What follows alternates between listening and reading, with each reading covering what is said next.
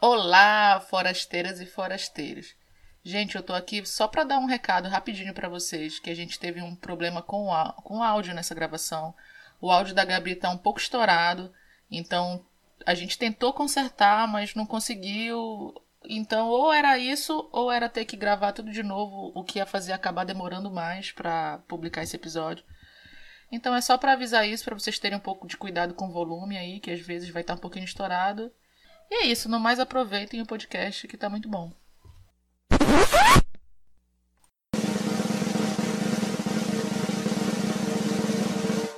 Olá, ouvintes! Sejam todos muito bem-vindos. Esse é mais um DinaCast para vocês.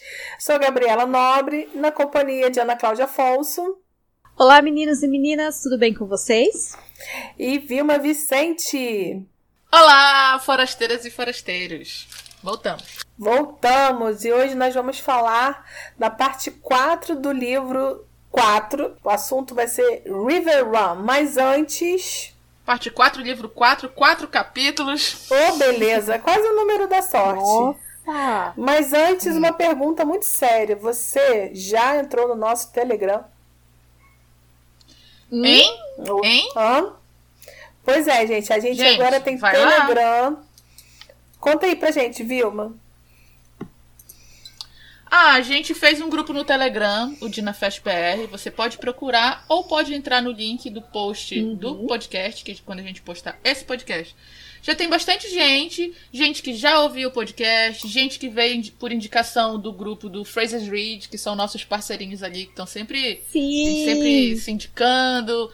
Um gosta do trabalho do outro, então veio bastante gente que não conhecia a gente, que começou a ouvir agora e tá muito legal ouvir o feedback de todo mundo que tá gostando. Sim, sempre quando tem alguma novidade sobre a série, a gente coloca lá no grupo, fica conversando sobre, a gente já tá teorizando horrores, porque sim, saiu sim. os capítulos, né, os, parece que saiu os primeiros capítulos, no, o título, né, dos primeiros capítulos da sexta temporada, a gente já ficou lá teorizando, enfim, a gente tá muito uhum. legal. Ah, Rapidinho, por falar em Fraser Reed, gente, é, não sei se a gente já falou aqui nos outros podcasts sobre a série do Sam e do, do Graham, o, hum. a Amazing Cult, que eles disponibilizaram todos os episódios legendados. Eu até assisti dois episódios, é bem bonzinho a série. Ai, deve ser maravilhoso. perfil até do... Porque é o Sam e o é Graham falando mesmo. da Escócia, não tem como dar errado. É bem divertido, assim, é bem legalzinho. E o perfil do Fraser Reed até falou no grupo do Telegram pra gente fazer um podcast falando sobre essa série. Eu não sei se. Opa, sei gostei, se vai, mas. Gostei. Podia fazer um, um podcast só falando todos os episódios, né? Seria legal. Vamos, vamos ser um caso a pensar. Vamos pensar, gostei. Aí Fraser Reed, gostei da ideia. Vamos embora, vamos pensar se é melhor fazer um. Acho que é um pra tudo, realmente, né? É, são oito episódios, se eu não me engano, é meia horinha, dá pra fazer tranquilo num podcast só. Verdade. Vamos pensar, ah, vamos gente, pensar. também foi aniversário do Sam, né? No dia 30 de abril. De abril. E do no Jamie. Dia 1 de maio, aniversário do Jamie. Gente, eu acho eu acho muito legal, assim. Uhul. 300 anos do Jamie, né, gente? Trezentinhos! Com tá um bebê. Um bebê. um bebê. E eu acho Ana, eu também adoro essa coincidência. Isso, essa de um fazer um. Ou destino, né? Que é os dois fazerem aniversário praticamente no mesmo dia. E a Cat também tem, faz aniversário no mesmo mês que a Claire, né? Sim. Gente, os dois nasceram para ser. Os dois nasceram, estava escrito nas estrelas que eles iam pegar esse papel, não tem jeito. Verdade. Então, parabéns, moço. Parabéns, meninos. Jamie parabéns. e Sam. Tá. Então, gente, é Não, né? isso. Né? É, a gente também tá nas redes sociais: Facebook, Instagram, Twitter e agora Telegram, DinaFestBR. Procura a gente lá que a gente tá por ali. E tem o nosso blog também com todos os episódios: www.dinafestbr.wordpress.com. E a gente tá no Spotify também, a maioria escuta por lá, em várias outras é, plataformas de, de podcast. Ai, obrigada. E várias outras plataformas de streaming. E é isso, gente. Procura a gente lá, comenta, manda mensagem, mensagem no Instagram, no Telegram, no Twitter, no Facebook. Fala com a gente, a gente adora ouvir vocês. Fala com nós. Então é isso, né? Então bora lá. Hoje o assunto é River Run e bora conversar. Let's go! Vamos. Parte 4, River One. Capítulo 10, Jocasta. Bom, eles estão a caminho de River Run, que é onde a tia do Jamie vive, né? A tia Jocasta. E o Jamie, coitado, estava super inseguro, principalmente com a aparência dele, né? Ele não queria aparentar ser um miserável. E a ideia para ele de chegar na casa da tia como um parente pobre, que chegou para mendigar, fazia muito mal ao orgulho dele, né? E a Claire percebia tudo isso. E o fato dele ter sido forçado a assumir esse papel não deixava as coisas fáceis, né? A Claire chega a dizer para ele que ele tá muito lindo e ele fica muito feliz, né, com o elogio e uma coisa fofa que ele vira para ela e diz que ela está corada como uma maçãzinha, muito linda. Só o Jamie, né, para fazer esse elogio, chama ela de maçãzinha. Eu acho bem fofinho. Bom, eles finalmente chegam na propriedade e quando a Claire vê a Jocasta, é um momento assim muito legal de se ler, né? Ela diz que ela reconheceria ela como uma Mackenzie, mesmo que não soubesse quem era. A Jocasta era alta, ágil e deveria ter sido ruiva como Jane. Ela vinha de braço dado com um mordomo, né, um escravo. Mas, mesmo de braço dado, ela parecia ser muito capaz de se manter sozinha. O Jamie chega, né, abraça, falando: Tia, sou o Jamie. E o rosto do Jamie tinha uma expressão que a Claire nunca tinha visto. Era um misto de entusiasmo, alegria e surpresa. A Claire achou que a tia dele deveria ser muito parecida com a mãe dele, né? E a Jocasta estava muito feliz, ela chorava, ria, tocava o rosto dele e dizia: Jamie, pequeno James, estou tão feliz. E ela ficou surpresa né, com a altura do Jamie e acabou até mencionando o irmão dela, o Dougal, né? Disse que ele era um gigante igual ao irmão. E quando chegou a vez da Claire, né, cumprimentar a tia, quando ela toca as mãos da Jocasta, ela também se surpreendeu, né, com toda aquela energia e ela chegou até a se sentir emocionada, como se estivesse na frente de uma divindade. Então a tia Jocasta, com o mordomo Ulisses sempre ao seu lado, né, acaba chamando todos para entrar dentro da propriedade, da mansão, né, óbvio. E o Jamie acaba contando, né, pra tia tudo o que aconteceu, sobre o roubo, né, sobre o Stephen Bonnet, e ela se compadeceu muito dele, né, diz que eles são muito bem-vindos ali, que não é para se preocupar. Enfim, né? O Ian tá ali junto, né, e acaba percebendo o nome dela em um quadro de uma paisagem. E ela diz para ele que costumava pintar. Estão ali juntos conversando, mas a conversa acaba terminando quando o rolo fareja um gambá. O Jamie acaba pedindo por armas, né, por ele achar que o gambá era um monstro, né, um bicho enorme. O Ian se assusta, acaba pegando um atiçador de fogo, mas ao ver que o gambá era um bichinho inofensivo, né, entre aspas, ele acaba cutucando o gambá, fazendo com que o gambá se vingue, né, esguiçando aquele fedor insuportável. Com tudo isso, ali, né, com toda aquela confusão, a Claire vê que a Jocasta tá parada e ela acaba se dando conta que ela é cega, né? A Jocasta ficou ali de pé, olhando assustada, toda aquela confusão. Bom, a Claire acaba, tipo, relembrando desde o momento de que viu a tia Jocasta, então ela relembra que a mão dela sempre estava no mordomo, que as mãos, né, lembrava das mãos da tia Jocasta no rosto do Jamie. Então só agora que a Claire percebe que a tia Jocasta é cega. E mais tarde ela acaba até contando para Claire, né, que ela não vê nada além de luz. Com toda essa confusão do gambá, o jantar acaba sendo adiado. Depois de um tempo, né, a Jocasta sugere um passeio até a fábrica de terementina, né, que era uma das coisas que, River, que ali River One produzia, né, moinho. E ali ao longo do caminho, né, elas vão conversando e tal. E o Jamie e a Claire e o Ian, né, ficam sabendo que grande parte dos negócios era feito com a Marinha Real. Chegando lá na fábrica, a Jocasta acaba apresentando para eles um amigo que se chama Farquhar Campbell. Ela diz que é um amigo particular, que sempre está ali ajudando ela, tal. Ele acaba cumprimentando todos. E ele não está sozinho. Ele está com três oficiais uniformizados da Marinha Real. E ali os oficiais imediatamente começam a falar sobre negócios, né? E a Claire percebe que eles começam a falar de negócios meio que excluindo as mulheres, né? Tipo, as mulheres claramente não eram convidadas para aquela reunião de negócios. E a Jocasta acaba fingindo que está exausta, né? E a Claire acaba ficando surpresa ao ver que, na verdade, ela se fingia de exausta, mas ela estava ali prestando atenção em tudo. Estava pressionada contra a parede do galpão, ouvindo toda a conversa sobre os negócios. De repente há uma explosão ali dentro daquela fábrica que envia grama, pedaço de madeira para tudo quanto é lugar. E eles ficam sabendo que o feitor, o tal de Barney, estava desaparecido, porque ele bebia muito e provavelmente estava dormindo bêbado por ali. Então o Jamie acaba tomando a frente da situação junto com o Ian e começa a gerenciar ali a limpeza, né? Vão tentar arrumar tudo, enquanto a Jocasta fica ali tentando conversar com os oficiais da marinha, né? E tem um tal de Tenente Wolf que tá ali que aparentemente não gostou muito do Jamie quando o Jamie chegou, né? Esse é o Tenente Wolf é da marinha e eles ficam ali conversando, a Jocasta acaba oferecendo um whisky caro para ele, né? Tudo para que ele assinasse a renovação do contrato para compra ali das coisas que Riverrun produzia, né? Depois que passa um tempo eles voltam para casa, é, o Jamie fica sabendo, né, pela Jocasta e também pelo Farquaad Campbell, que esse Tenente Wolf ele visitava essa região de produção de três em três meses e a Marinha exigia lealdade acima de tudo. Esse Tenente Wolf era muito difícil de lidar, mas ele era controlado pelo Hector Cameron, né, que era o marido da Jocasta. Então eles bebiam juntos, ele presenteava ele com bebidas caras, mas depois da morte dele todos os negócios estavam afetados, né? E uma coisa muito importante, esse tenente tinha proposto casamento para tia Jocasta. Só que ela mesma disse que não era o interesse nela, apesar da Claire sempre observar que a Jocasta era uma mulher muito bonita, muito atraente, né?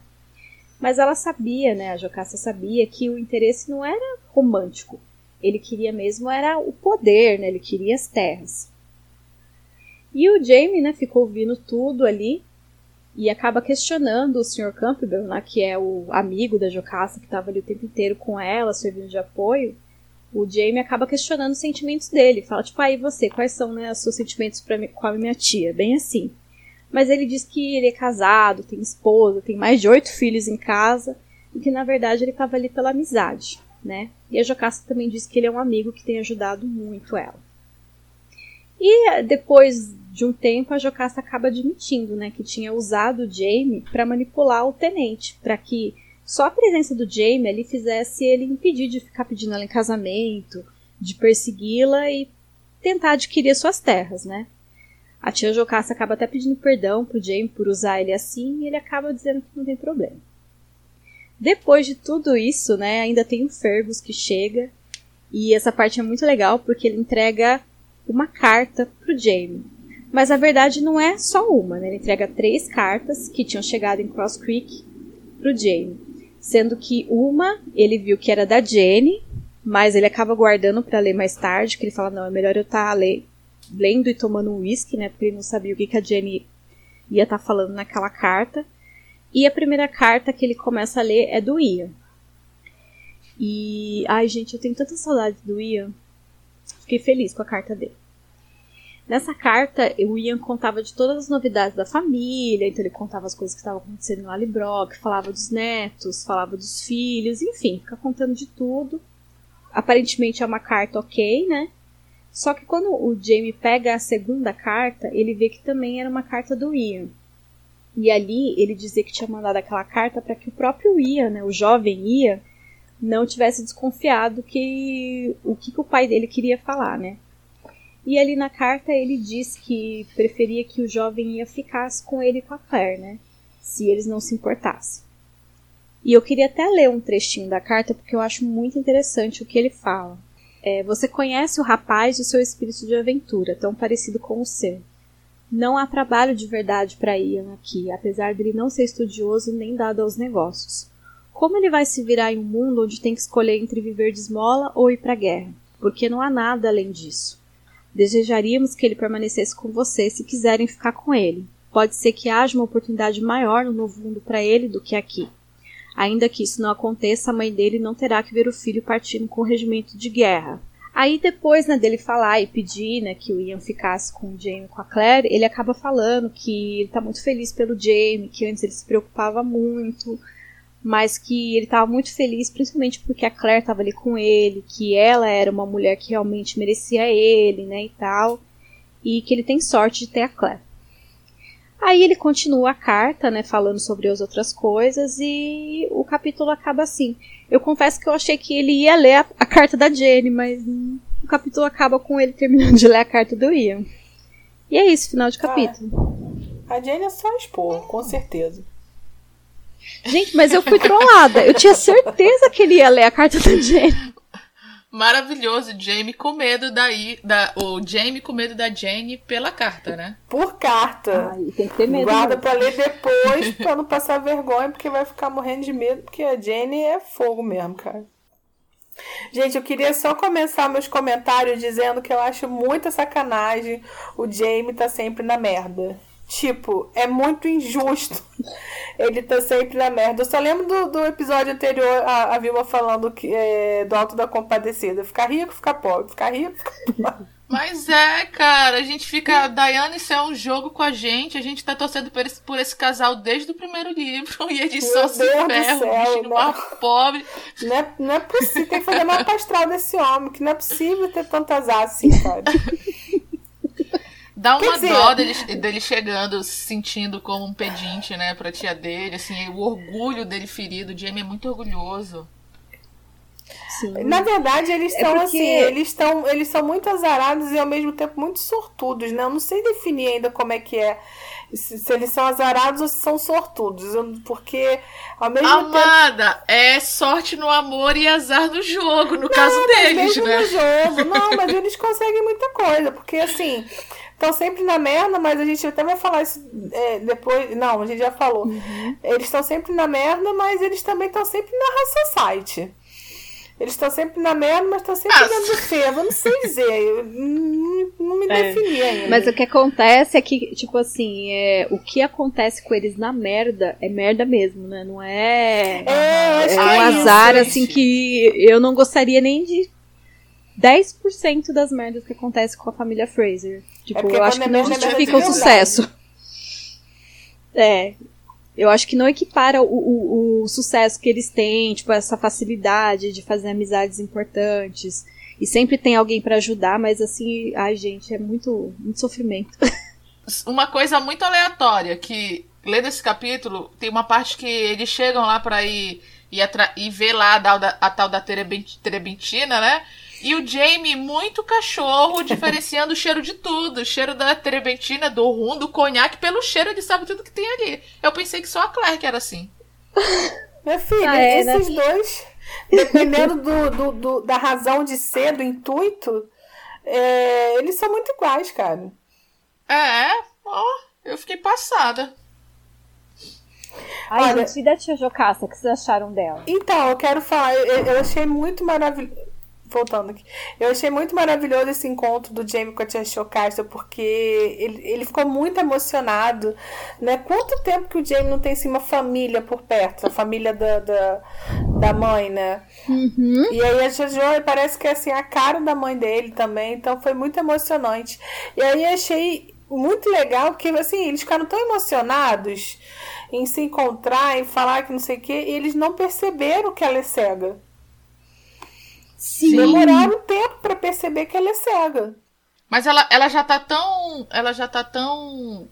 Vamos dizer, aquilo já é tão ambiente dela que ela se movimenta como se, se não precisasse da visão, pelo menos ali dentro da propriedade dela, da casa dela. Né? Não, né? exatamente, mas isso não foi nem falado, isso que eu achei legal. Mas assim, uhum. eles não, não, não, notaram. Né? Isso não foi assunto. Uhum. Sim, a pessoa... e, e é uma coisa que também quando a gente relê, até mesmo depois que a gente sabe que ela é cega e você relê, não tem como você imaginar, né? Porque também a Claire, ela fala, ela fala com tanta emoção que eles estão sentindo, e ela fala linda, ela fala, ai, você é lindo, você é linda, não sei o quê. Então, é porque só, imaginar, só quando né? Só quando você relê o capítulo, já sabendo que ela é cega, que você percebe os detalhes sutis que a Diana coloca quando ela tá escrevendo, que podem indicar, né? E bota ela sutil falando que nisso. ela não se vira, é, ela não se vira para pegar as coisas, ela já vai com a mão certa, é, é, é interessante. Mas lendo de primeira, ela, ela ninguém toca imagina no rosto deles. Ela toca no uhum. rosto dos dois, que é pra ver a, a fisionomia, né? Ver a altura. Uhum. É muito interessante mesmo. Eu achei muito legal o que a o que a A Diana colocou assim que a Claire reconheceria que a, a Jocasta era uma Mackenzie, uhum. mesmo que se ela não soubesse que ela era uma Mackenzie, sabe? Que a, a altivez, a forma de se comportar, eu achei bem interessante isso. É, os Mackenzie são imponentes. Imagina uhum. uma Mackenzie Cameron, meu Deus. Gente, eu lembrei, eu lembrei de uma coisa, um pouco antes deles encontrarem, que o Jamie vê se ele tá bem, né? Aí fala, vê a Claire, diz que a Claire tá bonita, um diz que o outro tá bonito, assim, que é até bonitinho, como o Jamie fica todo sem graça quando a Claire diz que ele é lindo. Mas o melhor é a orientação de bons modos que o Jamie dá pro jovem Ian. É tipo, ó, fica calado a maior parte do é, é, o que, é o que Cara, tinha de mais prático e mais rápido para aquele momento. Basicamente, Ian não se mexe. É muito bom, eu ri demais de lendo essa parte. Tá certo, Jamie. Jamie não tá errado em nada nisso. Aliás, o jovem Ian, né, coitado, mesmo com essa orientação, ele fica sendo responsável pela confusão do dia, né? Porque a história lá do gambá. Aham. Uhum. Gente, eles pegando. O jovem pegando armas, o Jamie pe pe perguntando se tem uma pistola. Eles não sabiam, né, o que é um gambá. Eles super pensando que era um monstro, uma fera das Américas e um gambazinho, cara. Eu gosto muito desses detalhes do, do, da, da, do mundo novo, né? Porque o Jamie é um cara lá que eles, eles caçavam, eles caçavam é, búfalo, sei lá o que, que eles faziam lá na Escócia. A Claire brigou com o lobo e tal. Mas gambá eles não conhecem, não sabem, não fazem a menor ideia. É. E ao mesmo é tempo que eles não sabem, eles sabem que, tipo assim, é perigoso. Tipo, nossa, apareceu um gambá, meu Deus, a gente tem que fazer alguma coisa. Só que eles não sabiam que o gambá era aquele bichinho. O né? perigo dele é só o fedor lá que ele solta. Ai, deixou o joveninha podre. Teve que jantar longe de todo mundo. Não, gente, agora, e a tia Jocasta empresária? Empresária espertíssima, né? Porque a gente já fica sabendo que titia, né? Tem os conchaves com a Marinha. Tem uns contratinhos. É a patroa. A patroa. E aí, ela, eu gosto que, assim, ela, como os homens não convidam as mulheres pra, pra parte dos negócios, né? Porque mulher não serve para nada. Aí ela já faz a, a lady, né? Ai, estou muito cansada, vou sair, mas ela fica ali de butuca, sabe tudo que tá acontecendo. Uhum. Adoro. Ela é muito esperta. Engraçado que quando a gente vai, a gente começa a conhecer a Jocasta, a gente vê ela muito emocionada com Jamie, emocionada mesmo, genuinamente emocionada.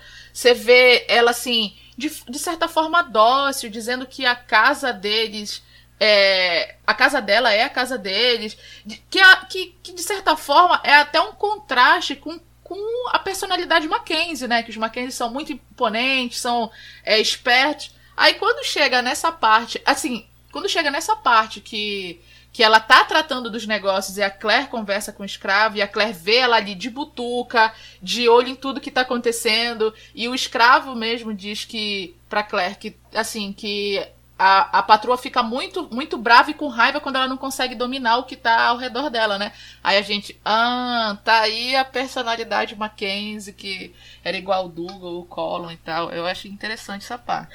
Mas você sabe que eu acho que isso tem um pouco, não sei. É, o Jamie tem muito disso, ele é muito racional, ele tem que dominar tudo porque, cara, no fim quem resolve são eles, né? Uhum, então, se uhum. der uma merda, então eu, eu, eu acho que eu sou um pouco Mackenzie nesse ponto, sabia? Gente, eu sou muito assim. eu sou muito controladora. Não, eu acho interessante. Coisas. Eu achei interessante porque eu tava achando ela muito dócil, assim, tipo, se emocionando com ele. Tem uma parte que ela, ela tratando com o cavalo, é bem bonitinho com a égua dela e é. tal. Ah, sim, ela do... fala gaélico com o cavalo, né? Ai, lindo, Isso. amo, amo. Cara, um dia eu vou aprender gaélico só pra ficar, sei lá, falando com a sombra, porque só eu vou falar. pra nada. Ai, gente, muito legal. Aí tem esse Tenente Wolf também, né? Que tá aí de butuca, louco, de olho na viúva. A viúva não quer saber de casar com ninguém, porque quem de três escapa, 100 anos de, porque a mulher já casou. Gente, ele não esperou nem o defunto esfriar. Tá não. certo. Foi no velório tá no, no dia do outro. cara. A mulher já estava no terceiro cara, o casamento. Um dia no outro. Então, mas ela já estava no terceiro casamento. Claramente já ia partir para outra. Só que agora ela não tá mais querendo. Como é que ele ia saber? Pô, tá certíssima. Finalmente, quando ela tem a desculpa que agora ela é uma, uma senhora, não precisa estar tá casando. Ai, chega de casar. Essas conveniências de ter o marido, tá certíssima. Exatamente. E ele sempre muito romântico, né? Só que não, tenente. Ai, gente, eu, eu também queria falar sobre as cartas do, do Ian. Eu adoro o Ian, o Ian é um personagem incrível. Ele é um personagem tão. Ai, eu amo Ian. Tão coração, Deus. né, cara? Tipo, o amor dele Sim. pelo Jamie, pelos filhos, pela família é uma coisa tão linda. E aí, e o Ian é uma pessoa, bem aquelas pessoas que são calmas, mas que elas não brigam com o óbvio. Tipo assim. Ele vai mandar uma carta, o jovem Ian vai ver e, e ele vai ler. Tipo, não é pra ler, mas ele vai ler. Então, assim, sabendo disso, ele manda duas cartas. Aí tem a carta boa, né? Que é o, e a carta verdadeira. E eu achei isso tão incrível, tão fofo, porque ele todo humilde falando, cara, fica com Ian, não fica preocupado em trazer ele de volta, não, que aqui não tem nada. Não é lindo isso? Uhum. Também acho, Gabi. O Ian é um dos personagens, assim, mais íntegros, né, de, de todos os livros, Sim. assim, um cara bem correto. Também Não, acho. o Ian, ele é uma pessoa maravilhosa, maravilhosa. E eu achei, assim, um, uma delicadeza dele, sabe? Esse cuidado, tipo assim, eu tô mandando isso, mas é, é só para você, tipo, não quero que o, o jovem ia. Fique sabendo disso, né? E é, é, legal também porque é uma maneira de dar paz até pro próprio Jamie, né? Porque até então o Jamie fica nessa, não, eu preciso fazer com que ele volte. Sim, eu sim. preciso que, que, né, ele fica, o Jamie estava frustrado, né, no, no, último podcast que a gente gravou, que deu errado lá, né? O, Tanto é que quando ele recebe a carta da Jane, ele nem lê. Porque é esporro e é por causa Gente, eu fui, tro eu fui trollada num nível nesse capítulo que eu, eu tinha certeza que ia acabar com ele na carta da Jane. Não. Gente, uma coisa que eu acho muito interessante dessa carta do Ian é o paralelo que ele faz, a comparação, mais ou menos, que ele faz do Simon Lovat lá com o Jamie, assim mostrando que, que a diferença entre a persona, entre que os dois se tornaram meio que, que que foi o amor assim, sabe? De ele ele fala na carta que o o Simon tá um cara sozinho, amargurado, só vive para trabalhar, para quem paga ele. E ele dizendo a forma que ele fala que ele viu aquele brilho, aquela aquela raiva no Jamie por muito tempo é, e, e, tipo assim, que, que meio que o Jamie talvez não tenha se tornado aquilo pelo amor da família dele, por ter conseguido uhum. a Claire de volta. Eu acho sensacional, assim, como ele, como ele tá atento, assim, com. Como ele consegue enxergar bem o Jamie, sabe? Eu fico bem, bem tocada com isso. Capítulo 11 A Lei da Matança. O capítulo se passa em julho de 1767. Já passou aí um mês que eles estão em River Run. Bom, nesse capítulo, a Claire conta que aos poucos ela vai se acostumando com a vida em River Run, né? Apesar de ainda se sentir muito incomodada com a presença dos escravos. Mas como ela não podia fazer nada, o que ela podia fazer era se mexer. Então a Clé procurava é, não precisar deles, é, ou então precisar o mínimo possível. Então, se ela precisava de alguma coisa, ela mesma buscava, se ela tinha que fazer alguma coisa, ela mesma fazia, essas coisas. Então, ela procurava não usar os escravos. E é muito interessante que a Jocasta, né, nesse tempo que estão lá, fica tentando ensinar a Clé a fiar, mas, gente, a Clé não tem o menor talento para fiar. A Jocasta também comenta que tem uma escrava com algum talento para cura, que ela até pensou em treiná-la, mas que ela não tinha muitos modos, ela não era uma escrava doméstica. Mas aí com a Clé por ali, o projeto foi meio que adiado, né? ela não, não termina muito bem só fala que não, vai, não é para agora. Enquanto isso, Jamie está colado no Ulisses, mordomo e óleo de Jocasta na administração da fazenda. Inclusive, também entendia muito bem de contabilidade. O Jamie comenta com a Claire que se ele fosse um homem branco, certamente poderia ser contratado como administrador da fazenda. A Claire diz que Jocasta tem sorte de ele estar por ali ajudando. É, e o Jamie diz que é o mínimo que ele pode fazer, porque afinal de contas ele não está fazendo nada. Na real, gente, desde a sua chegada, pelo menos né, tem um mês mais ou menos, o Jamie e a Claire eles estão um pouco desconfortáveis em River Run. O Jamie principalmente porque está vivendo sobre a caridade da sua tia, né? O Jamie chegou com uma mão na frente e outra atrás, não tem absolutamente nada a oferecer além da sua boa vontade. Jocasta então decide, eles estão lá conversando, né? Que ele, ela vai dar um jantar para apresentá-los à sociedade local. O Jamie diz que não precisa, mas a Claire até que se anima, porque ela anda meio entediada, que o povo de River Run era, no geral, bem saudável, né? Ou seja, a Claire não tinha muita gente para remendar, para costurar. Ah, gente, nesse momento aqui, o Fergus, ele já partiu para Jamaica. Ele já não tá lá. Na noite anterior, ele foi embora para buscar Marcely. E se der tudo certo, ele volta com Marcely e a criança. E lá por, pela primavera já estariam de volta. E aí, no meio desse bate-papo, todo mundo lá, chega Ulisses avisando que Farquhar Campbell é, havia chegado e veio trazendo mais notícias para Jocasta. Ele conta que um de seus escravos envolveu uma discussão com o feitor branco, o Biners, e a lei do derramamento de sangue se aplicaria. Essa lei da colônia determinava que se um negro agredir um branco e ao fazê-lo derramar sangue, ele morrerá por seu crime. Notem que não necessariamente ele mate o branco. Se ele agredir e sangrar, o cara já tem que morrer. Campbell pede para que James seja o representante de Jocasta, mas Claire, que discorda veementemente da aplicação da lei do derramamento de sangue sem investigação ou julgamentos, implora para que James não vá. Só que o Jamie percebe que é o seu dever agir em nome da tia. Tipo, não tem como. Então, em vez de tentar mudar de ideia, a Claire resolve que irá com ele. Os outros homens, claro, não querem que a Claire se envolva, mas Jamie, que já conhece a peça, insiste que ela vá e explica que sua esposa é uma curandeira e que ela já, teve, já viveu de tudo junto com ele, inclusive guerras, e que ela iria sim, caso ela quisesse. Quando eles chegam ao tal da serraria, que é onde está lá o a, a, confusão toda, uma grande multidão em pânico está reunida e a Claire fica momentaneamente paralisada pela visão de um homem negro suspenso bem acima do solo, empalado num gancho de um guindaste da serraria. Gente, vocês imaginam essa cena grotesca. Campbell furiosamente exige que o escravo seja baixado ao chão e Jamie evita qualquer resistência potencial do grupo de feitores, segurando uma pistola carregada contra a cabeça de Barnes.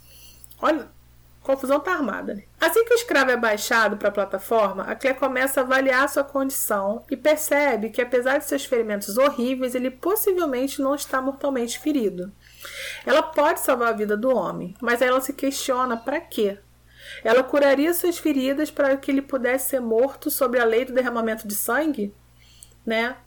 A Jamie confirma seus medos e então, em vez de curar o escravo, a Claire decide por envenená-lo com acônito, né, um tipo de veneno. E aí ela fala sobre é, é, os sintomas de quem está sendo envenenado, ela, né, que ela está observando no escravo. E essa decisão é um pouco conflituosa, porque vai contra o juramento de Claire. Né? Ela deve salvar vidas e não ao contrário. Apesar de, né, gente, não é a primeira vez que a Claire faz isso, né?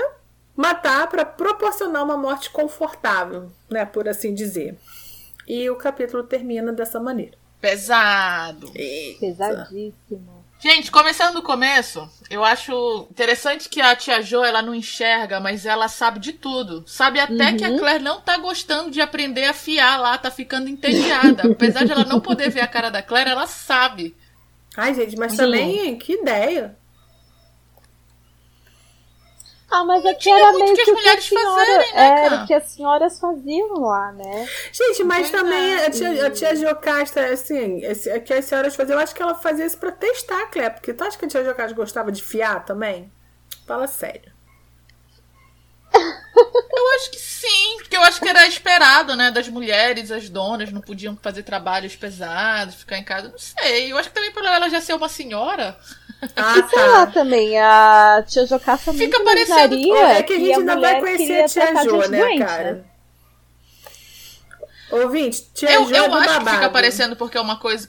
É, uma coisa que ela gosta, porque eles falam que que tem várias cores, que tem uma criada que coloca os novelos pelas cores certas, para ela já pegar do jeito certo. Fica parecendo realmente que, que ela tá ofendida por a Claire não gostar da, da tarefa que elas fazem. Não, é, é que a Claire, ela gosta de costurar pessoas. E o Jamie fala isso. Não, isso fica afiando as coisas. A Claire tem um hobby meio mórbido, assim, né? Não, eu acho maravilhoso que a Claire tá um pouco entediada e ela fala: não é que eu queira que esteja todo mundo doente, não é isso, mas, cara, não tem nada pra fazer.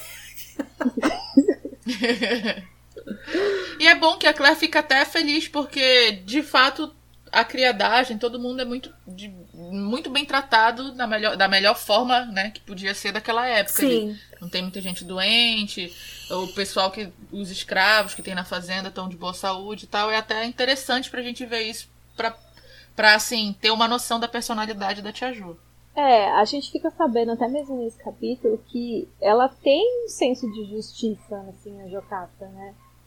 Uhum. Tipo assim, ela não, ela quer saber realmente o que, que aconteceu antes que, que faça alguma coisa, né? Tem aquele outro também ali que, que ajuda a cuidar também, que depois fica muito indignado, né? Por chegar lá e o escravo O já tá Campbell. pendurado. Isso, o Campbell. Ele fica muita raiva, nossa, ele, ele xinga muito assim no capítulo, né? Vocês desgraçados, Sim. o que vocês estão fazendo? Vocês não têm Faz um coração, né? barraco. Primeiro tem que ouvir teu julgamento. Ele faz, nossa, ele faz um super de um barraco. O que, o que você falou do senso de justiça dela, Ana, é até interessante, porque quando ele vai chamar o Jamie lá, ela meio que. Ele, que ele fala, né, o que aconteceu, que foi um derramamento de sangue, com. Provavelmente o negro dela ia ter que ser morto por causa disso. Ela fica com raiva dele, ela briga com ele, ele, ele diz que é a justiça, e ela, ah, você não ia fazer nada nem que você pudesse, vai lá fazer a sua justiça, e ela sai puta da sala porque Sim. ela não queria que matasse o, o, um escravo dela, né? Eu acho é, forte, assim, também a forma que a, a, a Claire, o, o conflito que ela e o Jamie ficam, sabe? Dela ser uma mulher do futuro com relação é, a- aos escravos, a forma que ela implora, ela pede pra ele, Jamie, já que a gente não pode fazer nada, as coisas são assim mesmo, mas você não precisa tomar parte disso, não vai. E o jeito que ele é bem frio e realista falando, cara, eu já sou parte Sim. disso, eu não tenho pra onde fugir. É muito. Não, gente, Sei ali lá. não tinha o que A- fazer mesmo, porque assim, a lei era que o escravo ia morrer. O escravo ia morrer. Não, não tinha, É. não tinha outra coisa pra ser feita. O escravo ia morrer e, e outra, ele tava na casa da tia Jo, ele já tava se sentindo um merda por chegar lá sem poder oferecer nada além de apoio. Aí chega na hora que precisa dele, ele vai falar que não. Não tem, ali, É. ali A não gente- tinha jeito. É. A gente vê isso que não tinha jeito, Gabi, até com quando o Campbell tá lá, que a Claire, a Claire que- questiona ele falando assim. Que lei é essa que vai matar um homem sem investigação? E ele, você vê que ele também não gosta daquilo que ele fala. Uma lei muito ruim, senhor. Uma lei horrível, sabe? Mais uma Mesmo lei, o pessoal da época Ele- não, não é. concorda com a brutalidade. né? Ele chega a falar isso, que é uma lei ruim, mas é uma lei. É, e é uma lei que, assim, É. se ele agredir e sangrar, já é pena de morte. Tipo, mesmo que o cara não morra, que não aconteça nada, sabe? Já é pena de morte. Então, tipo assim, é super injusto. Derramou sangue. E Pena de morte provavelmente. pra dar o é, exemplo, né? e provavelmente ali, pelo que eles ficam ouvindo, o feitor não era uma pessoa que tratava bem os escravos, né? ninguém gostava dele. É, ele era um bêbado. Logo no começo, né? Ele era um bêbado que, que nem apareceu lá, né? Quando a, Jocasta vai mostrar pra eles o trabalho, ele nem tá lá, né? Tava sumido, né? Só pra vocês terem, pra vocês terem uma, uma noção, né? E sobre isso, o Vilma até tinha notado aqui que realmente é um conflito. Quando eles estão chegando lá, a Claire, ela, ela sabe que ela vai ver coisas ruins, né? Que ela, tipo, ela fica tentando imaginar que vai ser uma coisa horrível que ela vai ver. Mas o que mais preocupa ela é o que o Jamie vai fazer, né? Tipo, é, é o que mais tava tirando ali o sossego dela. Tipo, o que, que o Jamie vai fazer? Será que ele vai tomar partido?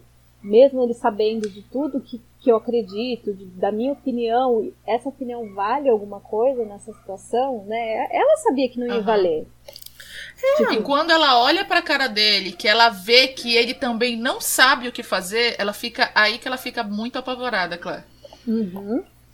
E é muito legal a verdade. E decisão tem dela, porque a decisão dela é, de, de envenenar o negro eu achei maravilhoso, porque salva todo mundo, salva o negro de ter uma morte dolorosa, né? E salva o Jamie de ter que ser a pessoa que vai matar, que é uma, pessoa, uma coisa que ele não queria fazer. Sim. Ah. E essa, gente, é uma diferença gigantesca entre a Claire dos livros e a Claire da série. Porque na série, eles colocam a Claire tentando salvar a vida daquele que já morreu, né? A gente fica o episódio inteiro dela lá, não, eu vou salvar, eu vou tratar, eu vou cuidar, eu vou salvar, eu vou tratar, eu vou cuidar. Pra no final, ele ter esse, esse final horrendo.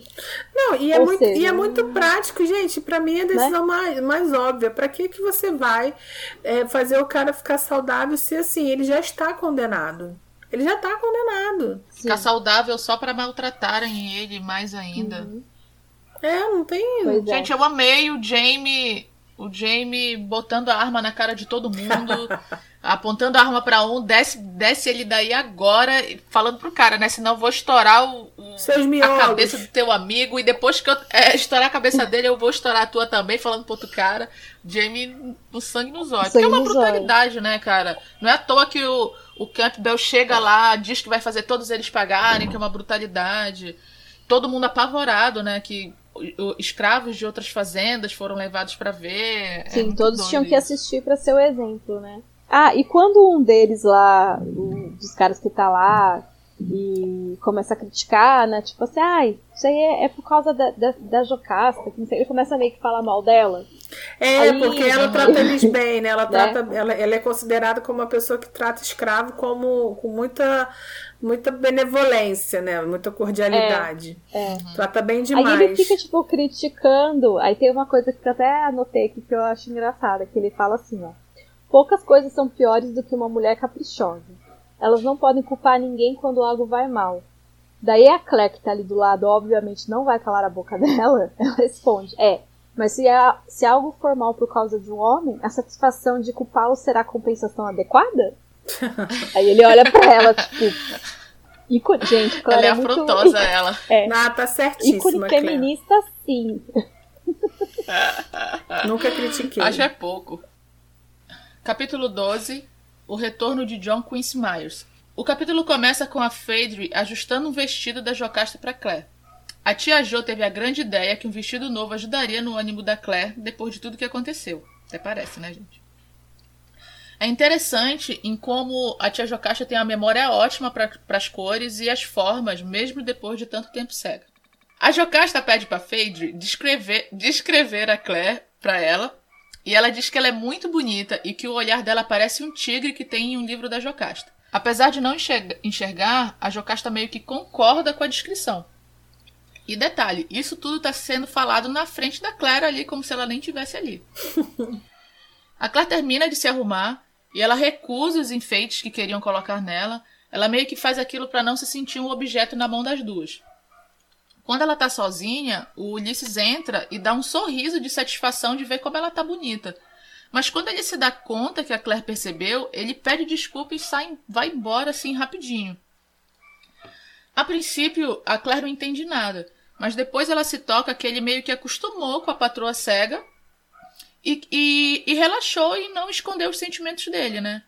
E ela pensa no que poderia ser se fosse uma mulher daquela época que percebesse aquele olhar dele e ela gela, lembrando do que fizeram com outro escravo.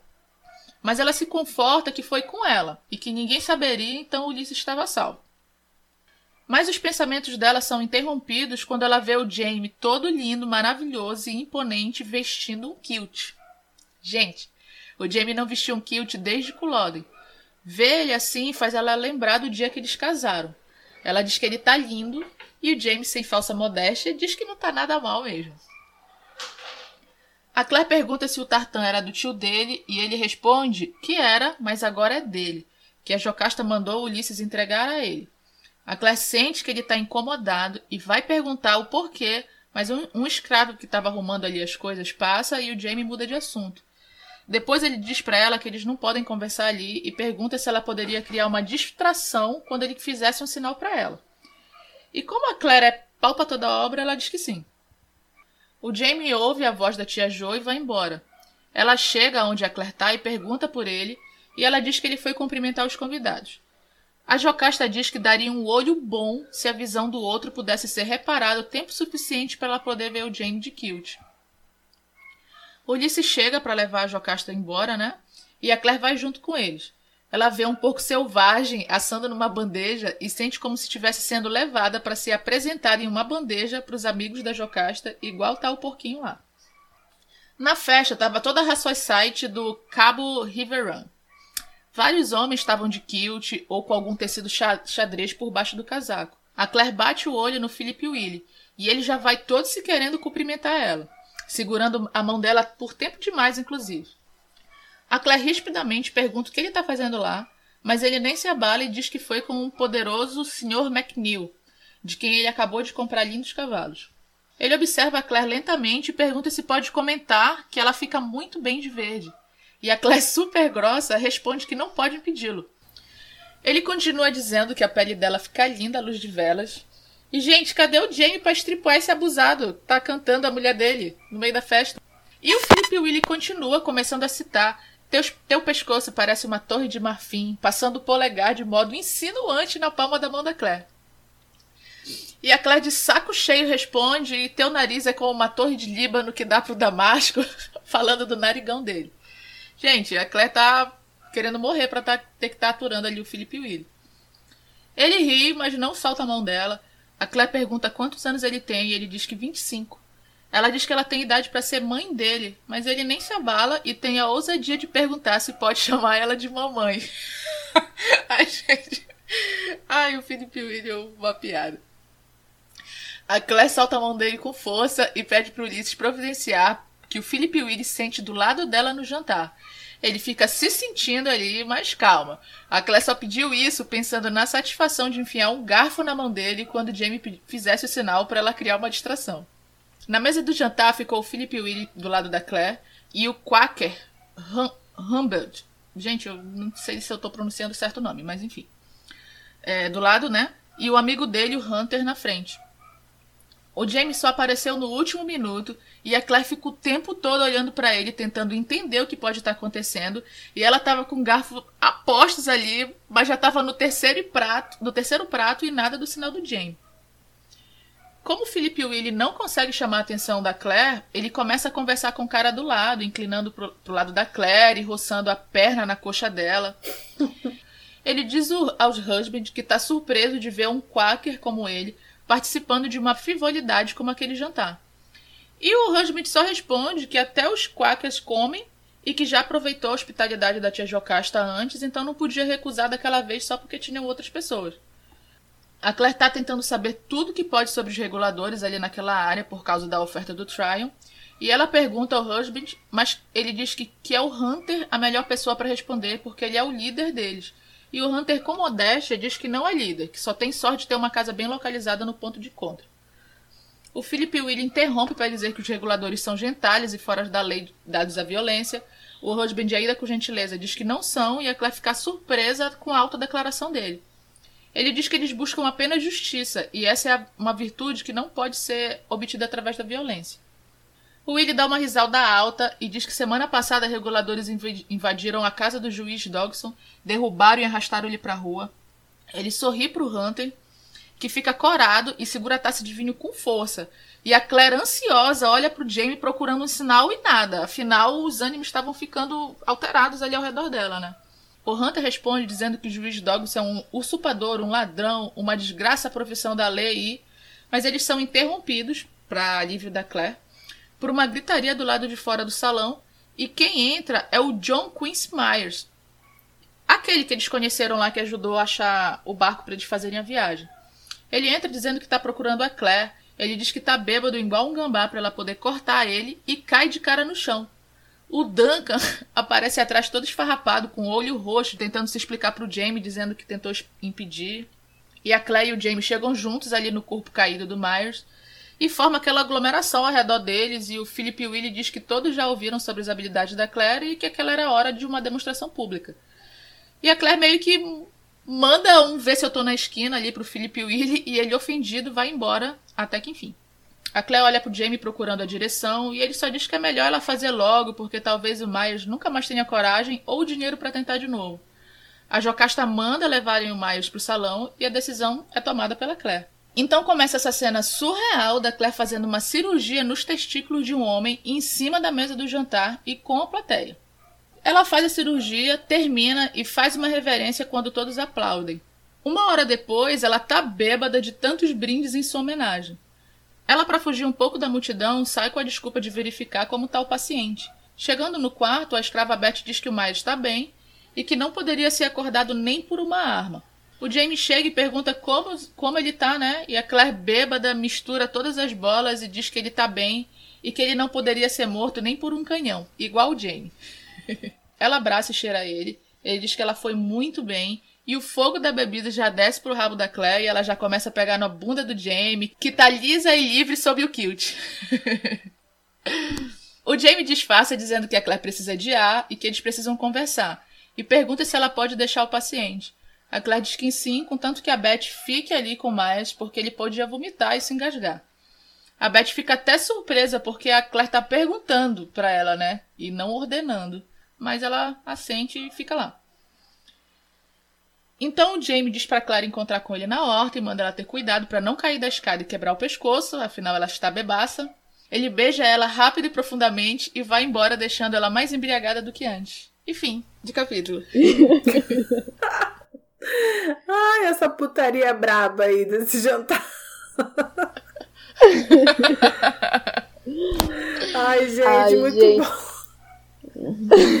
Cara, Ai, eu tenho esse jantar foi só babado, né, cara? Muito babado. Aham. Uhum. Ah, mas antes de falar do jantar, eu queria falar uma coisinha antes, que é a Phaedre, né? Que eu confesso, gente, que eu aprendi a falar o nome dela vendo a série, porque eu chamava ela de Paedre. ah, eu também! Nunca que eu imaginei que Paedre era Phaedre. Tá. Cara, um monte de personagem eu só aprendi o nome na série. Na, a realidade é essa pra mim. a minha também. é, eu amo essa cena lá que ela tá fazendo o vestido da Claire. Enquanto ela tá costurando, ela fica descrevendo a Claire pra Jocasta. Eu acho muito é. fofo. Muito fofo mesmo. É, você vê que e... tem um carinho ali da, da escrava pela Jocasta, né? Sim, ela sempre fica ali. E todo tempo ela tá ali perguntando. E a Jocasta, assim, é, a gente vê que ela é doida pelo controle de tudo, né? Ela tá meio que controlando também o vestido ali, como que vai ser, quais são as cores, né? Ela, tipo, não simplesmente fala, ah, não, a Fade vai fazer seu vestido. Não, ela fica junto e fica opinando, né? Não, tem que não, ser assim de tal cor, sempre, não, essa pele né? é de né? tal cor. Não querendo aceitar Ah, é como sempre sendo chata, né? Não quer ser bonequinha eu, e eu acho... não aceita os enfeites que são oferecidos, as, as ideias que são oferecidas. Também não. Não mas, deixa colocar ó, talco no, no cabelo, né? eu acho interessante que a, a tia Jo, ela, ela é muito assim sagaz para perceber as nuances da Claire, né? Essas perguntas que ela faz para Phaedre e a descrição que ela parece um tigre, assim, ela concordando, meio que ela apesar de não enxergar, já sabe que a Claire não é uma mulher comum, uhum. a forma como ela se comporta, né? Eu acho legal isso. Uhum. E aí, um detalhe assim, bo meio bobo, mas que eu, que eu acho legal é que ela achava que a Claire era loira. Aí ela fica meio em choque quando a outra fala, não, ela não é loira, tem o cabelo escuro, não sei o quê. Ah, de onde ela tirou isso é. também? Não sei, ela fala assim, ah, eu, eu acho que eu sempre. É, eu acho que você tem jeito de ser loira. Ah, tá. Aí depois pelo que a Pedro fala. É, é, sei lá. Aí depois ela Ai, fala. gente, mas que... isso acontece muito comigo, vocês acreditam? Uma pessoa que eu lembro que eu fiquei chocada de ver como era a aparência era o Samir, do, do podcast Wanda. Ah, eu imaginava assim uma pessoa. coisa. É, totalmente diferente. Quando eu vi ele, eu falei, nossa, ele é mó gato, sabe? eu não sei porque eu tinha uma, uma outra imagem dele só pela voz. Ah, eu não lembro. Eu acho que eu já tinha visto já fotinha do, do Samir antes de, de ouvir a voz. Mas é interessante isso, né? Como é que será que as pessoas acham que a gente é? Que não conhece a gente, que não vê nossa foto? Tá uma pergunta. Eu acho que quando é aquela voz mais bonitinha, assim, a gente sempre tem a tendência a imaginar o padrão, assim, que a gente vê na televisão, sabe? Uhum. Eu, eu tenho essa impressão, assim.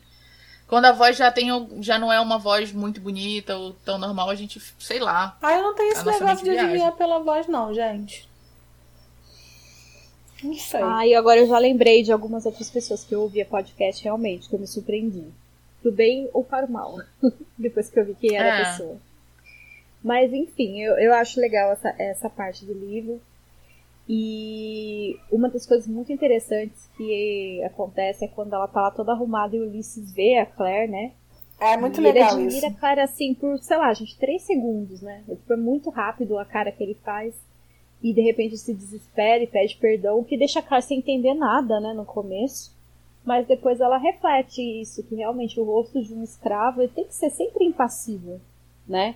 Ele não pode demonstrar nenhum tipo de emoção nunca, né? E, e também. E ela é fica muito triste. abalada, Não, né? e ele Sim, só demonstrou porque ele tá acostumado a lidar com a Jocasta que é cega. Uhum. Uhum. Então por isso que ele deu esse, esse ficou mais- deslize, né? Digamos assim. Sim, é um deslize É. que até a Claire fica pensando que, tipo, ainda bem que foi com a Claire, porque ela jamais vai falar nada, né? Mas se fosse uma outra dama ali, ali já era motivo de, de algo terrível acontecer, né? E o Jamie É de cute, gente, foi eu que pedi sim. Não, Eu se a Clé tá linda lá com a roupa emprestada dela, e o Jamie aparecer com o kilt do Cameronzão lá, cara. Haja Eu coração. amo isso, porque normalmente é a mocinha que aparece no alto da escada, toda chique, né? E o, o mocinho fica lá embaixo, olhando embasbacado. Mas dessa vez é o homem da história. né? É porque o Jamie é o nosso princeso, gente. Meu Deus. Ele é o nosso E, princesa. é, e além de toda a beleza, aquilo significa muita coisa, né? É a primeira vez que ele, que ele usa aquela vestimenta e é a primeira vez que a Claire vê ele, assim, em anos. E é muito Uhum. fofo, tipo, ela, ela vê as diferenças, né? Tipo, qual a diferença do rosto dele agora, com o rosto mais maduro. E, ai, gente, eu acho incrível. incrível Não, eu incrível, acho incrível. muito legal que ele tá de kilt e ele nesse jantar não é o único que tá de kilt, né? Todo mundo tá de kilt lá. O pessoal tá. Sim. Tem orgulho, né? De, de- de- orgulho escocês, porque o kilt ele já tinha muito significado antes da guerra. Depois, então, é um significado muito maior, porque foi proibido, e foi proibido por Uhum. conta do, do significado forte dos kilts, que as cores diferenciavam É símbolo os resistência, né? Exatamente. Então, assim, o pessoal chegar num jantar desse exibindo seus kilts é muito legal. Ai, é muito legal muito mesmo. mesmo. Maravilhoso. É impactante quando a gente lê pela primeira vez isso, assim, dá uma emoção, né? De, de ver de cute. Agora, gente, Eu é- gosto bastante do jeito que a série mostra também o James usando kilt. Assim, é totalmente diferente, né? Mas também eu acho que ficou, que ficou legal. Ah, eu gostei muito também. Ficou bem impactante. Uhum. gente, agora que a gente chegou no jantar, vamos ver esse jantar babadeiro, começando por ele. O Felipe William, safado. Gente, Mas que a gente não pode negar eu nem que o cara é lembrava. Eu nem lembrava que ele tava aí. Porque você tem que ter muita coragem é. dar em cima de uma mulher que está acompanhada do marido, e mais coragem ainda pra dar em cima de uma mulher que está falando que ele não tem a menor chance e que o marido tem 3 metros de altura e está do lado dela. Não é pra qualquer um, não, tá? Ai, gente, ele, ele perguntando se pode chamar ela da mamãe, eu perdi. chamar ela de mamãe, né? Eu perdi tudo, cara. Perdi tudo. É igual aquela Eu tenho música, idade eu não pra ser sua mãe. Pra fazer merda comigo.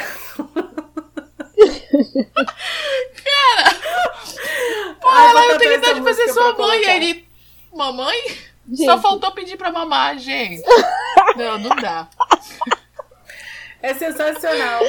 Ah, Não, essa parte é maravilhosa. Aliás, o que é legal é que toda vez que ele fica lá, ai, é maravilhosa, como sempre. A Clara é sempre muito grossa com ele. Ela é muito Ah! grossa. Só que ele parece que. Ele, ele gosta, ele acha o máximo o jeito que ela trata ele. Que ela fica, ai, cala a boca, me deixa em paz. e ele ama. Tá se achando. ele gosta que ela se faz de difícil. Sim. Ai, muito Mas, bom. é- não, realmente, essa parte que ele fala, posso chamá-la de mamãe? É, é- a gente perde tudo mesmo. Mas esse foi só. Não é possível uma pessoa ser tão cara de pau. Não, ele é muito cara de pau, corajosíssimo. Não, e aí isso foi só o primeiro lance do jantar, né? Aí depois teve aquela conversa cheia de shade pra todo lado, né? Sobre os reguladores, e a gente sabe, começa a ver como essa é uma questão muito política, muito presente e é muito delicada, né? A questão dos reguladores, é, ser contra, ser a favor, quem é contra, quem é a favor. Como sempre, né, cara? A galera do dinheiro contra a galera Gente, que paga. eu, eu Uhum. até não resumi muito essa parte, porque foi a primeira vez que de fato falou assim sobre já essa movimentação do que vai ser a Guerra Civil Americana. E como eu acho tão complicado de entender essa parte nos livros, Ah, eu, eu quis, acho. eu quis meio que, que falar ali detalhadinho, até porque é a primeira vez que a gente vê um quaker Ah, eu e ia falar e isso. futuramente é, é, é, é, esse os, os religiosos, né? Dessa. Enfim, os quakers vão ser um pouco mais importantes Vão ter um mais papel pra frente na importante história. né, nesse momento. Sim. Isso. Isso mesmo. E a gente vai botar um aprender mais sobre eles, sobre a filosofia deles, o que eles acreditam, que é uma Uhum. coisa que eu nunca tinha ouvido falar. Foi aprender com esse Nem livro. eu. Aliás, gente, Aprendi pra você tudo que não sabe e gosta de comer aveia, gente, são essas coisas bobeiras que mudam a nossa vida. Vocês já repararam Sim, aquela aveia quaker? E aí tem É aquele carinha mesmo. lá, aquele senhor lá com aquele Com chapéuzinho. chapéuzinho. Um chapéuzinho, um cabelinho branco comprido. Exatamente. Isso aí é porque os quakers, né, são dessa época, né? é- é- eu não sei, uma doutrina, uma religião. Era um... E, e Sim, essa é era a tipo roupa uma deles. religião. E essa era a roupa deles. Isso. Sim, gente, é a primeira vez que a gente fica sabendo, acho que de um. que fala sobre um quaker, assim, na história, né? E Uhum. eu gosto que ele responde lá, que o Felipe ele fala, nossa, você tá aqui, ele é, mas até os quakers devem comer. Não, e você vê que ele- eles eram um pouco ridicularizados, né? Porque o cara tá sacaneando, falou, é, você tá aqui na festa, não sei o quê. E aí você te- tinha que ficar se justificando, né? Porque ele tem- teve que se justificar ali. Sim, sim. Aham. Mas assim, é legal que ele já leva ali, tipo, meio que na ironia. Fala, "Ué, mas os quakers também devem comer. É, não é a primeira vez que eu Vou uso poder da comer. Não deitou. Uhum. Não deitou pro Felipe Willi. Pro Felipe Willi só levou patada. Ou Só. seja, to- to- babaca não, não é de hoje, existe desde que mundo é mundo e é isso aí. Exatamente. E assim, tudo que o, o Jamie tinha pedido pra Claire era uma distração, né? Ela, ela percebeu, né, que ele tava escondendo alguma coisa. Mas, gente, a melhor distração possível foi o Myers aparecendo berrando bêbado no meio do jantar. Como que pode? Ai. Fiquei decepcionada porque eu queria uma garfada na mão do Felipe Willi. Não vou mentir. Ai, gente, eu, eu adorei que o John Quincy Myers, ele se auto-anestesiou, né, antes, tipo, já chegou bêbado, falou, eu quero me operar. Pá! A hora é agora. Operação com Tipo, não perguntou se, direito, po- se podia, né, nada disso. Não, e pensa bem, gente, você chegando assim numa casa de gente riquíssima, poderosíssima, assim, e falando, não, é agora, não aguento mais. Não, e mais bizarro do que pronto. você chegar numa casa riquíssima, num jantar riquíssimo, com convidados é, é, importantíssimos, é que a cirurgia acontece. Todo mundo fala, não, vamos ver. Não, eu quero ver. E, e não, e acontece no meio da sala. Acontece e acontece com todo mundo. E aí o pessoal aplaude. Cara, é, é muito surreal essa vida em River, é muito louca. Não, é, é Gente, doido mas, demais. mas é uma coisa mórbida que, que, se, que pra época faz até sentido. Porque se um enforcamento era um evento que levava até criança, pô, uma operação da mesa, você vê uma pessoa ali, é tudo de bom pro pessoal da época ali, né, cara? E A gente pensa o quanto é operação- surreal, mas. Eu, não é uma simples operação, é uma operação nos testículos, tá, gente? Então lembrando que ele, ele fica peladíssimo ali. Inclusive, dos convidados aponta e fala: Nossa, é verdade, ele tem três bolas. Assim, básico. É, é- é entretenimento comentado, né? Quem sabe faz ao vivo, bicho. Aham. E, gente, viu, na verdade, toda essa parte que, que, que narra a Claire, assim, o modo que ela fica, que ela, ela se sente parte do corpo dele, né? Que ela esquece todo. Ela esquece toda a plateia que tá ali, né? É como se tivesse só ela e ele ali. E ela se sente numa outra dimensão. Ai, é muito legal. Muito legal. Ah, gente, não é de hoje que eu falo que pra mim isso tem um quê sobrenatural e eu gosto muito dessas partes. É maravilhoso mesmo. E é bom que a Claire no final fica bêbada de tanto brinde que ela recebe, né? De tanto parabéns. É um golinho aqui, um golinho ali, já não gosta de uma cana, né, cara? É como se ela não gostasse. É. Ainda ficou cheio de fogo ali pro Jamie. A Claire tomar umazinha já fica cheio de fogo pro Jamie. Gente, porque os homens não usam nada, né? Então o Jamie tá de kilt ali, livre, leve e solto, né? Claire aproveitou. Tá mais que certo. Capítulo 13 Um exame de consciência. A Claire e o Jamie conseguem sair né, dali do jantar e a Claire pergunta pro Jamie o que, que tá acontecendo, né? e o Jamie fala para ela que o que, que aconteceu, que ele estava totalmente perturbado. O Ulisses, que foi levar a roupa lá para ele, né, do kilt tudo, contou para ele que a Jocasta ia anunciar no jantar que ela deixaria ele como o herdeiro de tudo. E o Jamie acaba chegando à conclusão que o Ulisses contou para ele, né, antes da, da Jocasta surpreender, porque, querendo ou não, o Ulisses era o verdadeiro senhor, né, de River Run. Era ele que mandava em tudo, a Jocasta confiava nele para tudo, ele tinha ali um poder muito grande, né? Então ele contou pro Jamie, talvez meio enciumado, e jogou a bomba no colo do Jamie, né? E o Jamie ele pensava o que, que ele faria, o que, que ele ia fazer com aquilo. A Claire, coitada, fica muito nervosa, né? E fica ali pensando que é uma verdadeira tentação, tanto para o Jamie quanto para ela. Era a chance do Jamie de ser tudo o que ele deveria ser. Um senhor de terras, um senhor de homens, de propriedades. O Jamie precisava de homens para liderar. O Jamie amava né, liderar os homens e já tinha falado para ela que na época da prisão ter os homens, né, como os homens dele ali, era tudo que ele tinha. Então, River One nada mais era do que um verdadeiro jardim de delícias. Mas a Claire tinha chamado um negro de amigo, né, no presente, e tinha deixado abrir os seus cuidados. Como que ela ia estar tá ali com aqueles montes de escravos, né? Então ela pensava muito nisso. Se o Jamie não aceitasse a proposta da tia, ele teria que aceitar a proposta do governador, né? Que a gente já conversou sobre isso, que o governador tinha dado uma proposta lá sobre as terras também, né? Então a Clara ela fica ponderando se o Jamie não aceitar a proposta da tia, ele vai ter que aceitar a proposta do governador. Qualquer coisa para ela seria melhor, não melhor, né, mas qualquer coisa seria uma coisa mais agradável do que o Jamie voltar para Escócia, né? Porque lembrando que a Claire tem muito medo dele voltar para Escócia e morrer. Eles estão ali caminhando, vem um barquinho a remo e o Jamie chama a Claire para sair no barquinho com ele. O que é uma coisa meio curiosa, né? Porque a gente sabe que o Jamie odeia barcos, mas tudo bem. Ali dentro do barquinho, né, os dois estão remando para longe. Ele pergunta para Claire pela primeira vez o que ela acha disso tudo, né?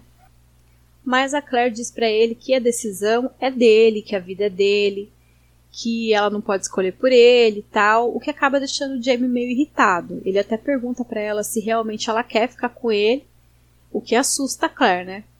Ela diz que o problema não é isso, né? Ela diz que ela não tem poder de escolher por ele, né? E ele fala para ela que ele sabe que ela não ia gostar, que ele vê que ela sempre se retrai com os escravos que chegam para ajudá-la, que ela fica perturbada com aquela situação. E a Claire diz para ele que não pode ter escravos. Ele pergunta se escolher ficar ali, se ela vai ficar com ele do mesmo jeito, se ela vai conseguir observar sem falar nada. E eles têm uma conversa bem franca, né, sobre tudo aquilo, sobre os escravos. A Claire ainda meio que fala assim: ah, mas quando você herdar tudo, você vai poder mudar as coisas. E o Jamie acaba trazendo bem para a realidade, né? Que mesmo que ele fosse o herdeiro, a Jocasta jamais abriria mão do poder. E seria apenas uma mera formalidade, né? Ela jamais libertaria os escravos, nada daquilo era tão simples assim. E a Claire diz que mesmo assim, ela não pode escolher por ele, né? Ele até diz aquela frase famosa que o seu rosto é meu coração e o seu amor é minha alma. Mas você tem razão, você não pode ser a minha consciência. Depois disso, a Claire diz para ele que ouvir isso é um alívio, né? E que ela não ter que escolher por duas pessoas é um alívio também. Jamie acaba ficando meio retraído, né? E pergunta para ela se ela acha que ele é um homem mau. Ela diz que não, que ele é o melhor homem que ela já conheceu mas ele não concorda e diz que é um homem violento, e sabe disso. O James chega até a se comparar ao Stephen Bonnet, o que deixa a Claire bem indignada, né? Mas ele diz que não há muita diferença entre os dois. O que os difere é o senso de honra que o James tem. E o James acaba ficando muito nervoso né, com essa conversa e tem uma frase aqui que eu acho bem, bem impactante, né? Que ele diz: Tenho mais de 45 anos. O homem já deveria ter se estabelecido nessa idade. Deveria ter casa, terra e um pouco de dinheiro para passar a velhice, pelo menos. Bom, não tenho uma casa, nem terra, nem dinheiro, não tenho nada, nem uma vaca, nem carneiro, porco ou bode. Não tenho teto, cama, nem pinico para mijar. Não sou dono nem das roupas que estou usando. A Claire ouve aquilo e diz que ele tem a ela, o que parecia ser nada, né, naquele momento. E ele diz que esse é o problema, o que deixa ela meio, né, passada. E ele explica que na verdade esse é o problema, porque se ele fosse sozinho, ele poderia viver sem nada, como John Quincy Myers, né, caçando e vivendo na mata. Mas não. Ele tem a Claire, Ia, Duncan, Fergus, Marsaly e até mesmo a Lyrie, gente. Ele cita até ela. Ou seja, ele tem tanta gente que depende dele e diz para Claire que daria o mundo para ela, mas ele não tem nada para oferecer. A Claire, que até então tinha sentido muita angústia por ele, medo de perder ele, depois desejo, né, vontade de dar para ele. Depois ela queria bater com o remo na cabeça dele. E agora ela voltava à delicadeza, porque ela via que o Jamie estava muito angustiado. Aí a Claire acaba lendo aquele versículo, né, que versículo bíblico, que é o livro de Ruth, capítulo 1, 16. Aonde quer que tu fores, irei eu, e aonde quer que pousares, ali pousarei eu. O teu povo é meu povo, o teu Deus é meu Deus. Aonde quer que morreres, morrerei eu, e ali serei sepultada. Seja nos montes escoceses ou na floresta do sul, faça o que tiver que fazer, eu estarei com você. Ai, gente, eu acho tão lindo. Aí, depois de tudo isso, eles estão lá no barquinho, né? Acabam chegando lá ao moinho, né? Onde toda aquela confusão com o escravo tinha acontecido. O tempo todo a Claire ficava pensando no que o Jamie ia escolher, né? no que, que ele ia fazer. Chegando lá, ele diz para ela que o feitor estava morto que ele tinha morrido de tétano. O feitor era aquele, né? Que o escravo tinha decepado a orelha, enfim. Aí ele diz para ela que ele morreu, né, não aguentou. E a Claire fica muito brava porque ele não chamou ela para cuidar dele e eles acabam discutindo muito feio, gente. Do nada eles começam a brigar muito. A Claire diz que ele não tinha direito, que ele não podia esconder as coisas dela. Ele acaba dizendo que realmente não queria que ela tivesse ido, Aí a Claire começa a militar, dizendo que ele não pode mandar nela, que ela não é nenhuma menininha, que se ela não é consciência dele, ele não pode ser consciência dela. Nossa, o negócio ferve. Aí ele acaba explicando que ele queria, na verdade, protegê-la, porque lá no moinho o escravo morreu nas mãos dela. O Jamie sabia muito bem o que tinha acontecido, né? Que a Claire tinha dado veneno para ele. E ele começou a achar que as pessoas também poderiam é, ter entendido né, o que tinha acontecido, ter visto realmente o que a Claire tinha feito. E ele não queria que outro homem morresse nas mãos dela, né? E ele diz ainda que as pessoas ficam de olho nela. O que a Claire sabe muito bem, porque ela já passou por várias coisas horríveis no passado, né? Quase foi pra fogueira, aliás, por causa disso. Os dois acabam fazendo as pazes, né? Ele diz que tá ali no moinho porque ele ficou de pegar as coisas do feitor pra viúva, né? E a Clara acaba acompanhando ele. Gente, essa parte parece um filme de terror, porque, pensa, o moinho tá escuro, não tem ninguém lá. Eles começam a andar, meio que a Claire fala que começa a sentir um arrepio na espinha, até que eles começam a sentir um cheiro de sangue. Depois de um tempo, né, vai narrando direitinho, que começa a sentir aquele cheiro, aquela coisa horrível, eles acabam encontrando uma mulher que está se esvaindo em sangue, né? E acaba morrendo. O Jamie pergunta para ela, né, o que, que aconteceu, o que, que fizeram com ela, mas ela só diz sargento e morre. Na manhã seguinte, a Claire, o Jamie acabam voltando ao moinho, né, para ver o corpo e não vão sozinhos, né?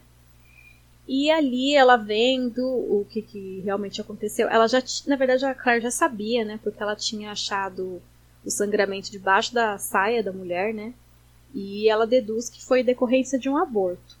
Inclusive, essa parte é horrível, porque ela tira o espeto de cozinha entre as pernas da mulher.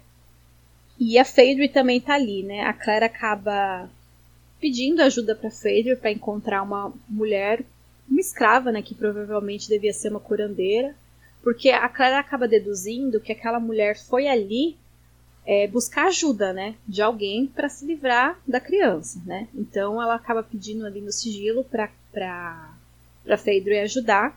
E a Phaedra realmente diz que pode ser uma escrava que chegou há um pouco tempo, que da África, que não fala direito a língua deles, que se chama Poliane. Então provavelmente foi essa Poliane que fez aquilo na mulher. E sempre no sigilo, né? Só o James sabia o que o Claire estava fazendo. E eles acabam encontrando o tal do sargento, né? Eles acabam falando ali pro, pro pessoal do tal de sargento, eles acabam deduzindo que é um sargento que está ali próximo e vão atrás dele. Aí, essa parte é uma parte assim muito doida, porque eles chegam numa taverna, tem um homem lá, o James já chega assim, ai, esse mundo, né, não sei o que lá, muito pequeno. E o tal do sargento já começa a, insultar o Jamie, assim. tipo, pergunta assim, ah, quem é essa puta que tá aí do seu lado? Do nada. E. a gente acha surreal. Como a Gabi fala, realmente o mundo é uma ervilha, né? E o, o sargento fica chocado ao ver o Jamie, e o Jamie diz para ele que trouxe um cadáver, e o sargento acaba mudando totalmente a postura ao ver a mulher morta, né? A Claire diz que ele parece muito chocado e triste, né, de ver aquela, aquela mulher morta. O Jamie pergunta para ele se ele a conhece, ele diz que sim, que o nome dela era Lisa e ela era uma lavadeira, mas não entra em detalhes. O Jamie também pergunta se ele sabe se ela tem marido, e que provavelmente ela tinha morrido tentando se livrar da barriga, o sargento fica puto e os manda até o escritório, que ele tem que preencher lá um relatório. A gente sabe que o Jamie não consegue escrever direito depois de tudo que aconteceu com a mão dele, né? Ele acaba não querendo se humilhar na frente do, do sargento e a Claire acaba escrevendo. Aí a Claire, depois de tudo isso, pergunta o que estava acontecendo, quem era esse tal de, de sargento, né? Por que, que ele estava tratando mal o Jamie. E o Jamie explica que ele era chefe da guarnição de Ardesmuir. Gente, realmente o mundo é uma ervilha, né? E ele fala que, tipo, eles não se gostavam e que esse sargento tinha um irmão gêmeo que trabalhava junto e que eles eram muito cruéis com os presos, mas os presos, eles nunca conseguiam dizer quem estava sendo cruel, porque um acobertava o outro, então, quando um fazia muita maldade, o outro meio que puxava os limites do outro. Enfim, era uma dupla e isso só piorava a situação, né? Até porque os prisioneiros não sabiam qual dos dois tinham feito realmente as maldades, né? E o Jamie diz que esse Billy, né, o nome do sargento é Billy, e o irmão Bob acabam morrendo em Edesmuir. Ali fica meio que subentendido que o Jamie tem alguma coisa a ver com essa morte desse irmão, né? Mas ele não entra em detalhes. E ali depois a Claire entende, né, porque que aquele cara estava sendo tão hostil com o Jamie e também entende porque o Jamie fez questão de ir usando tartan, né? Finalmente o Duncan aparece, ele diz que achou a tal da escrava Poliane que estava escondida, né? Porque se eles descobrissem que tinha sido uma escrava que tinha ajudado a mulher lá a fazer o aborto e matado a mulher, né? Eles sabiam que ela ia ser enforcada ou açoitada, eles não queriam isso. Então Maier acaba dando a ideia que acha por bem levá-la até as montanhas para entregá-la para os índios, né? E eles acabam bolando um plano, né? De, de partir em três dias. Aí o capítulo termina com uma parte muito legal, assim, engraçada, que a Clara acaba improvisando um sutiã, né? Com umas faixas ao redor dos seios e o Jamie fica meio passado, mas ela diz que é muito desconfortável, né? Ficar com os seios balançando enquanto ela tá cavalgando. Só que o que realmente deixa o Jamie sem palavras é que a Claire tá usando uma calça. E sim, gente, é a primeira vez que o Jamie vê a Claire usando uma calça. Ele acha aquilo um escândalo. A Claire tenta argumentar com ele, dizendo que também vê ele de calça e, e tudo bem, que na verdade ele é lindo de calça, mas é, é o, o cute que faz ela querer fazer um monte de sacanagem com o Jamie. E acaba com o Jamie mandando ela tirar a calça, porque ele ficou muito animado ver ela com a calça. E é isso, gente. Capítulo enorme. Mas eu cheguei ao final. É muito, muito, bem, muito bem resumido. Ana. É muito legal Obrigada, Jamie, gente. ele fica chocado, e, mas ele não manda que ela tirar a calça porque, por, por, é, porque é coisa de homem, é porque ele não tá se aguentando. Ele fala, mas eu posso ver a fenda entre suas pernas. O escândalo que era. o escândalo é que ele não se aguenta. Pois é. E essa James cena, assim, é uma, uma cena muito famosa no, no, no fandom, né? Que é a parte da uhum. calça. Uhum. E eu lembro que, assim, como eu, eu assisti a série antes de ler o livro, tem a primeira temporada, a Claire de calça, né? E eu lembro que na época as pessoas ficaram muito tristes. Daí depois, mais pra frente, que eu fui descobrir o porquê. Onde que ela tá de calça Olha, na primeira não tinha temporada? nisso. Quando ela tá com o Murtar É, procurando nos últimos Jamie. episódios da primeira temporada. Ah, tá. É. Ah, paciência. É. Ai, gente, olha, eu, eu- esse capítulo ele é, ele é longo, mas ele é muito legal mesmo, porque voltando, né, do, pro começo. Eu gosto muito dessa sagacidade do Jamie sobre ele ser herdeiro de River Run, né? Porque o caminho normal seria ele ficar super feliz, porque afinal de contas ganhar uma terra de mão beijada, toda pronta, né? Quem, quem não quer, né, ser um herdeiro?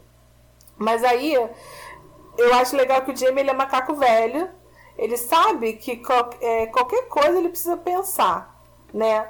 E aí é muito interessante que a- as opções do Jamie, né? Que é ou aceitar uma terra pronta da tia, ou é aceitar uma terra maior de, é, de graça dada pelo governador. São muitos prós e contras. E aí ele explica que assim, seria ótimo ganhar River Run, sim, mas ele ia ser um secretário da Jocasta, porque ele- ela não ia deixar ele mandar. Ela- ele sabe disso. E aí eu, eu acho muito legal que uma das preocupações sobre River Run é que ele sabe que a Claire se incomoda demais com a questão dos escravos. Então ela não conseguiria morar numa terra com escravo. Então eu achei isso muito legal. E ganhar a terra do governador, maravilhoso também. Mas ele pode perder tudo de uma hora para outra. Ele sabe disso. Então é- é- eu acho assim.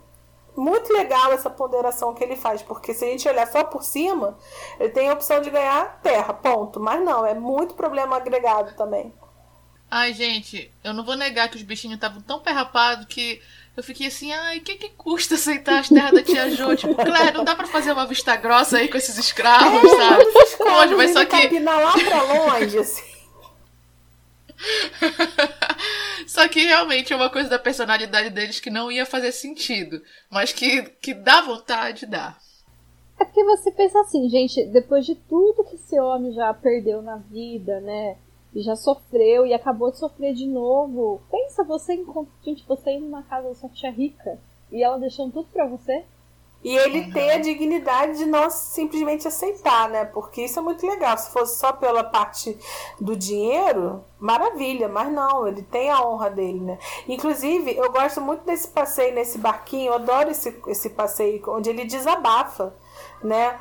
É, ele desabafa que o quanto ele tá frustrado com tudo, ele tá frustrado com a situação dele, ele tá frustrado em tantas pessoas dependerem dele, e uma coisa que eu acho maravilhoso é que, assim, realmente muita gente depende do Jamie, o Jamie não tem nada, mas é- é incrível que o Jamie, mesmo sem ter nada, ele consegue dar conta de tudo e de todos. Eu- é muito incrível. Eu acho essa conversinha do barco traz isso muito claramente, né?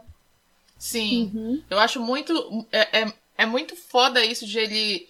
De ele ter essa sensação que ele não é. Ele sabe que ele não é o senhor de terras, mas ele ainda se comporta como um senhor de terras, como se ele tivesse arrendatários, pessoas pra, pra Mas suprir, ele né? tá, Eu ele acho- eu acho muito terras, Ele interessante. não tem arredatados, mas ele tem pessoas que dependem dele. E são pessoas que Sim. confiam no Jamie, porque o Jamie tá lá sem eira nem beira e o pessoal não deixa de seguir o Jamie. Não deixa.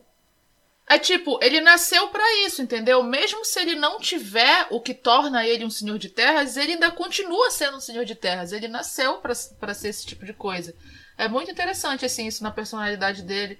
Eu acho interessante ele admitindo pra ela que ele sabe que ele é um homem viol- violento e que a diferença entre ele e o Bonnet é muito tênue, sabe? Eu acho, eu acho interessante ter esses pontos de vista, até pra aqueles leitores e fãs que são muito fã do Jamie, pintam ele como aquele mocinho, sendo que o Jamie não é bem assim, ele é o, ele é o herói, mas ele é aquele herói bem humano, né? Eu gosto disso. Não, eu, eu acho toda essa parte muito maravilhosa. É um homem real, né? Sim. Isso. Eu acho, eu acho bacana também que eles têm toda essa conversa, a Claire dizendo que não pode ser a consciência dele, que não pode tomar a decisão por ele, mas depois a gente vê que eles têm uma briga por ele ser a tentar ser a consciência dela, tomar a decisão por, tomar, tomar a decisão por ela, de, de não deixar ela cuidar do cara. É, é interessante assim, esse contraste. Sim. E é, Claire militando toda, chamou a Millie. é a Mi- já começa Eu ri quando você falou militou. E aí depois desse desabafo todo, aí tem essa parte do moinho que é toda muito bizarra, né?